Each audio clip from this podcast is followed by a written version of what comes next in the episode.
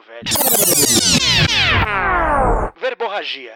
Filosofando em Fast Forward.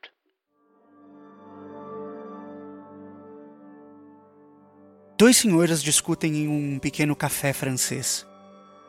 Uma discussão obtusa e moralista que só é de fato interrompida por um fato incomum: a passagem de um rinoceronte nas ruas de Paris.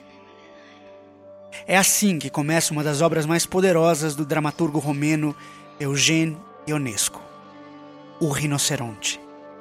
Uma analogia mordaz e surreal com o nascimento, crescimento e domínio do fascismo na Europa tal qual o grande perissodáctilo que surge ruidoso entre as estreitas ruas parisienses, lastimando carros, marquises e paredes, surpreendendo num primeiro momento os pacatos cidadãos da Cidade das Luzes, as nascentes hostes fascistas na Itália, Alemanha e Espanha foram vistas com mera curiosidade.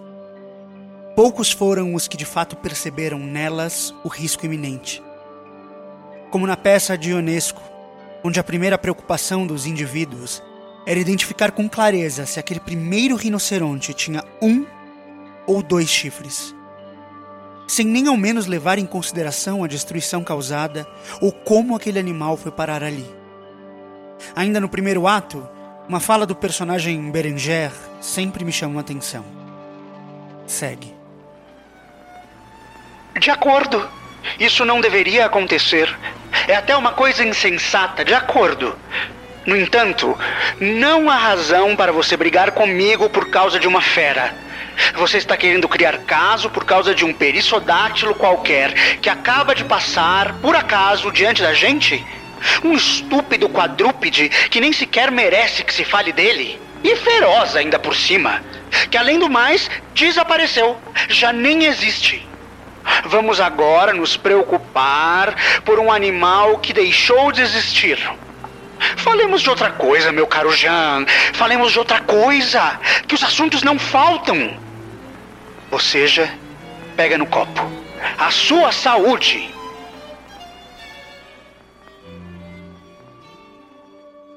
As semelhanças com o contemporâneo são infinitas. Enquanto o ovo da serpente volta a chocar, Seguimos mais preocupados com o nome que damos a ela. Seguimos preocupados com a quantidade exata dos chifres do rinoceronte. Enquanto o humano dentro de nós dá lugar, mais uma vez, à barbárie antipolítica, anticivilizatória, moralista e cruel, estamos preocupados com outros assuntos. Afinal, assuntos não nos faltam. O rinoceronte de Ionesco é obra fundamental para entender o desencanto que vivemos e, quem sabe, se preparar para enfrentar a manada de rinocerontes que se avoluma dentro de nossas próprias fileiras.